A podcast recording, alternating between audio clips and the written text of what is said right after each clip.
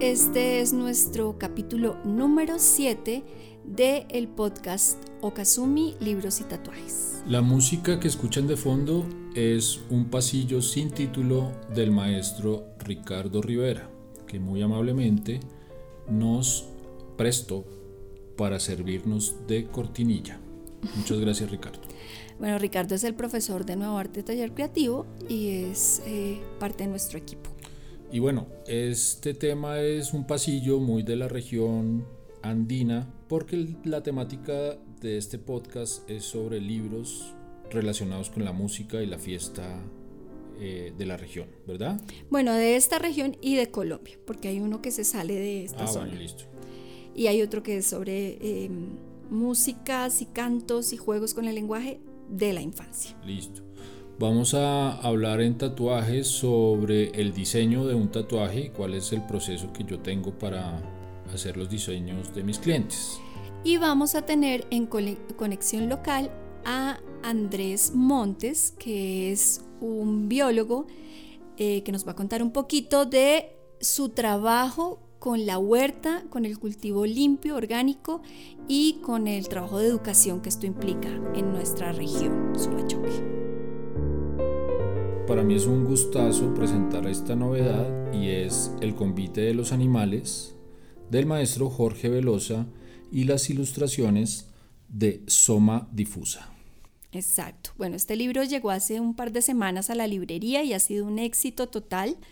Ya se Eh, acabaron. Ya se acabaron, hay que pedir reposición. El convite de los animales es un libro que lleva mm, varios años escribiendo Velosa. Es un libro al que le ha dedicado buena parte de su vida. Y eh, es un poema narrativo en el que eh, los animales hablan y las voces se tejen con eh, la voz de un personaje que es el que nos conduce, el juglar de este canto, que es Juan Torbellino.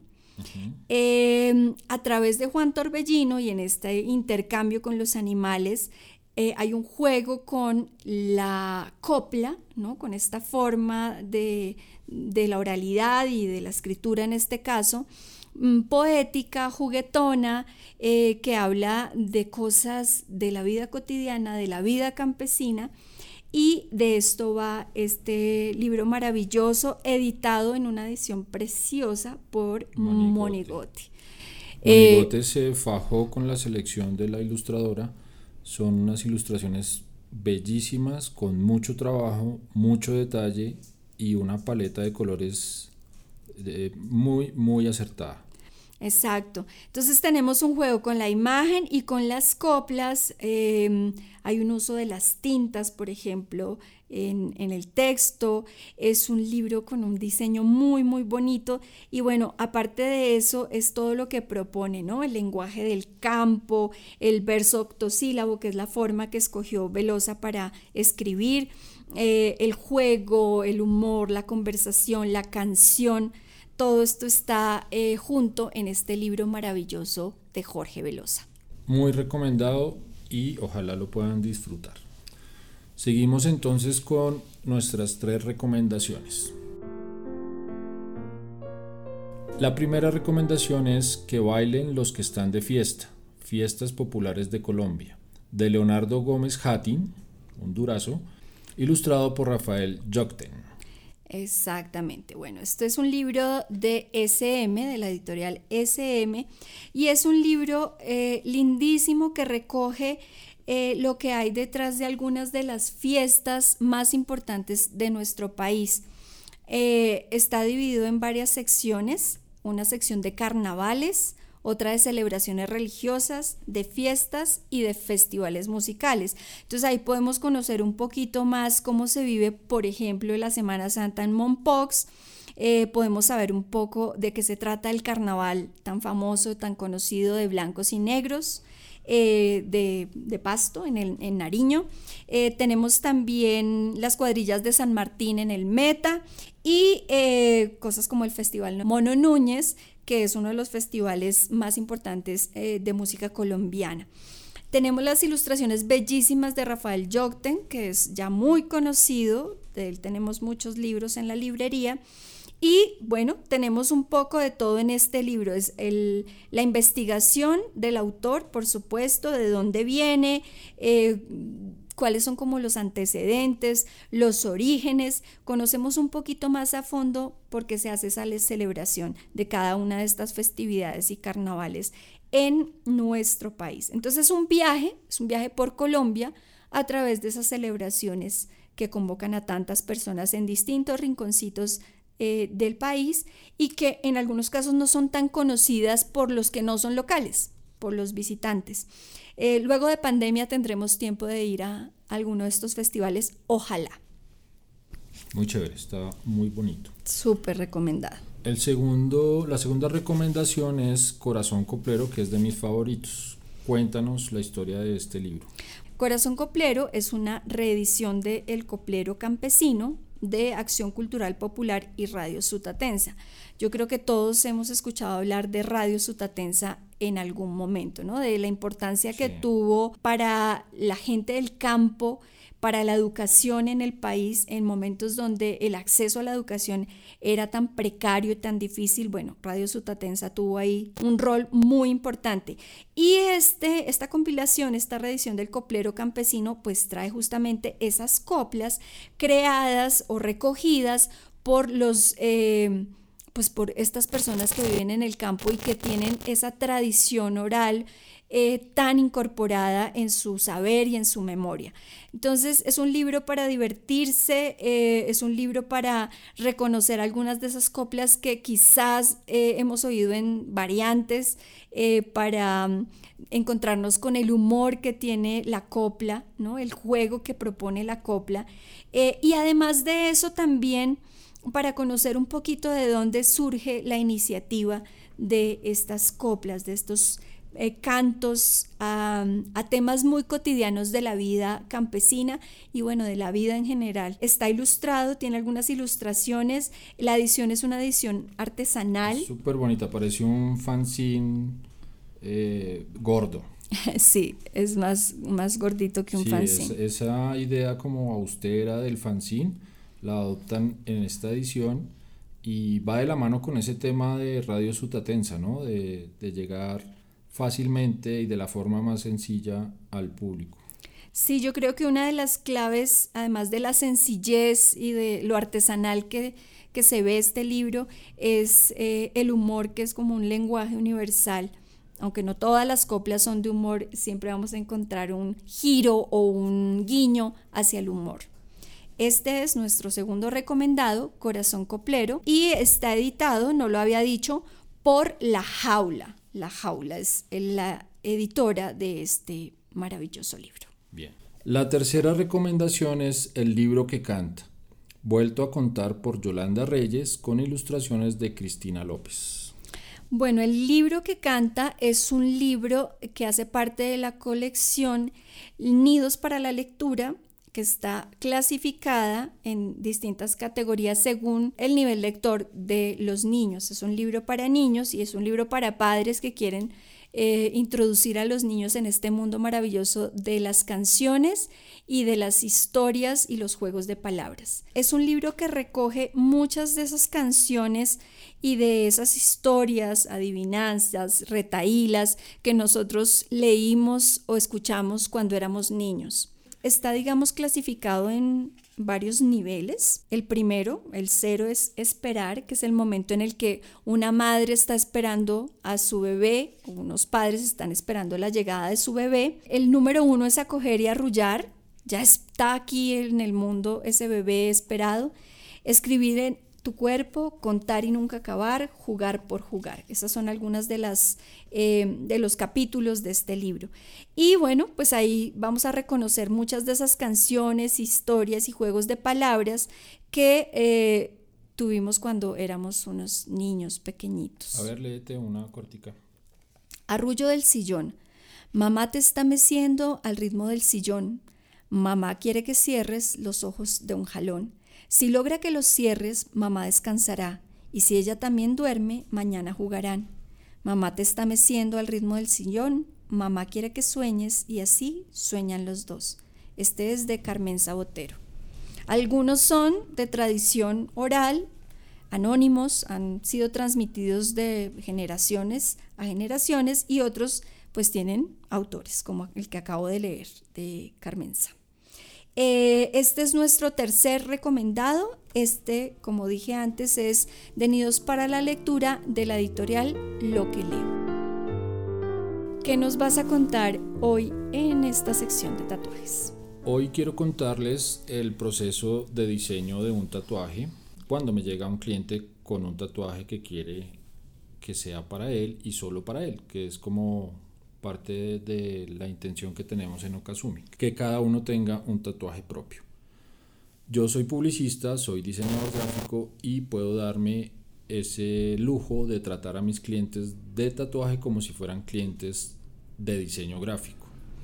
Lo primero que yo les pregunto es en qué zona se quiere tatuar. Allí yo estudio la volumetría, las curvas del cuerpo, si es viable ese diseño que quiere allí en esa parte del cuerpo. El cuerpo no es una hoja plana en blanco, es un lienzo con formas irregulares en blanco. Entonces esa es la primera medida que yo tomo para hacer un diseño para un cliente. Eh, como segunda medida, la orientación de ese tatuaje. Cada diseño tiene un norte no es lo mismo una en cuanto a significado y en cuanto a comunicación visual. No es lo mismo una culebra mirando hacia arriba, hacia la cabeza del cliente, que una culebra mirando hacia los pies. Todo tiene una connotación diferente. Eso lo tenemos que ver y lo vemos y lo hablamos con el cliente para llegar a una conclusión afortunada para los dos. Eh, en segunda medida, el tamaño y los detalles que tiene o que quiere el cliente en su diseño. Alguna vez me llegó una clienta que quería un, mandala eh, con muchos detalles, pero para la punta del dedo. Eso no se puede por el nivel de detalle que exige ese tamaño. Y también teniendo en cuenta el grosor de las agujas que yo voy a usar. Las líneas más delgaditas permiten un detalle mucho más detallado que una línea gruesa. Ahí también tengo que ver el estilo del tatuaje eh, por ejemplo, si es un diseño con un, grafismo muy japonés en donde se permite el error, entre comillas, o si es algo mucho más eh, simétrico y matemático como un diseño geométrico. Y finalmente ya empezamos a hablar de la idea del cliente, en donde él me cuenta a manera de brief, brief es una terminología de publicidad, él me cuenta qué es lo que quiere y qué quiere comunicar con esto y de dónde viene la historia de esa idea.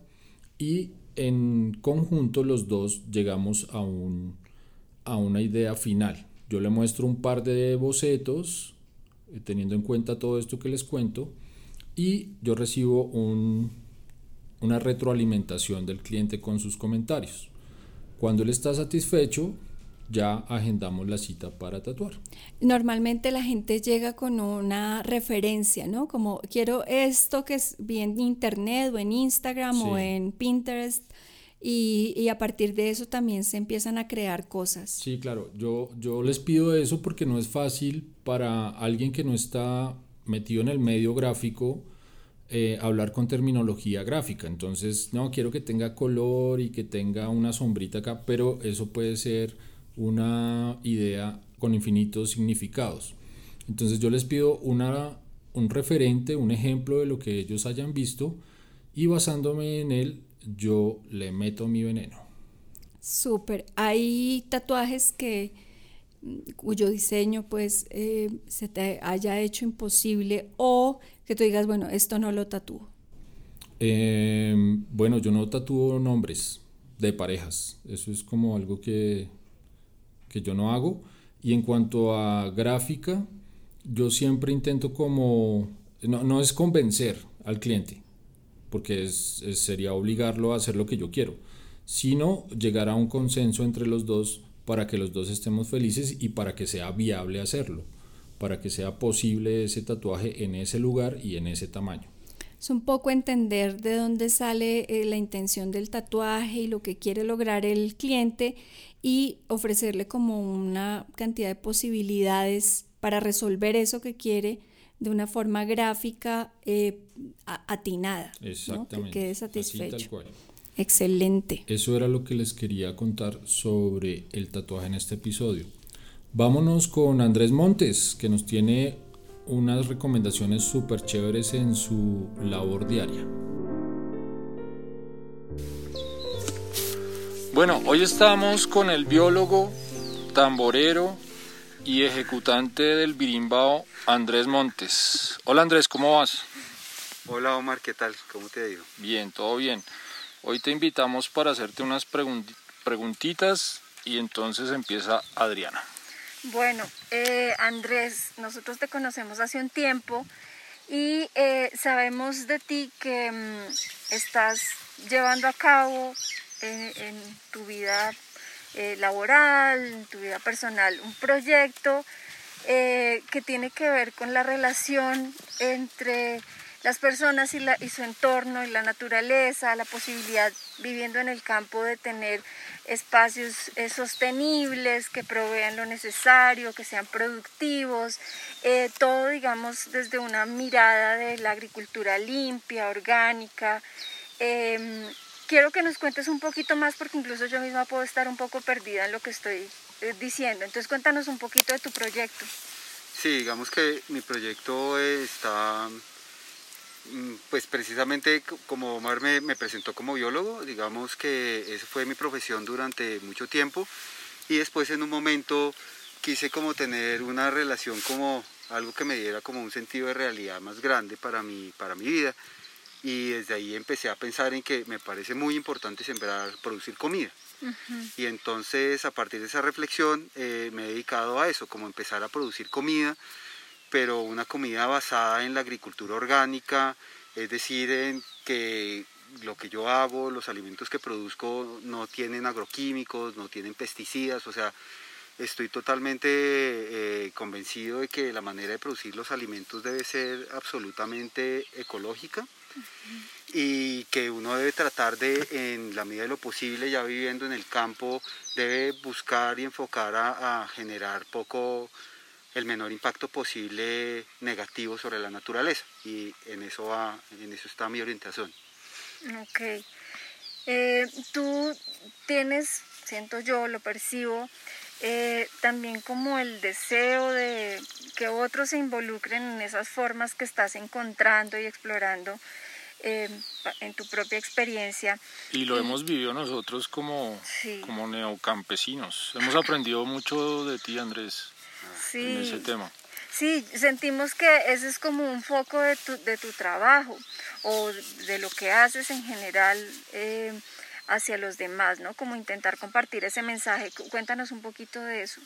Sí, totalmente. Yo, yo siento que eh, en, en, este cuento, en esto que yo hago, lo que me interesa hacer, eh, vale la pena que más lo hagamos, porque si yo me concentro como en mi finca, pues es un pedacito chiquito que es importante, pero necesitamos como conectar con otras fincas y al mismo tiempo cuando uno empieza como a producir alimentos y empieza a tratar de vivir de esto, eh, pues se encuentra pues con una realidad mm, donde se, se da cuenta que es supremamente necesario contar también con los consumidores, ¿no? que las personas que consumen la comida entiendan qué tipo de comida están comiendo, que haya una conexión entre los productores, es importante para que esto funcione, entre las personas que vivimos en el campo y también entre los que consumen los alimentos, bien sea que estén en la, ciudad o en el campo.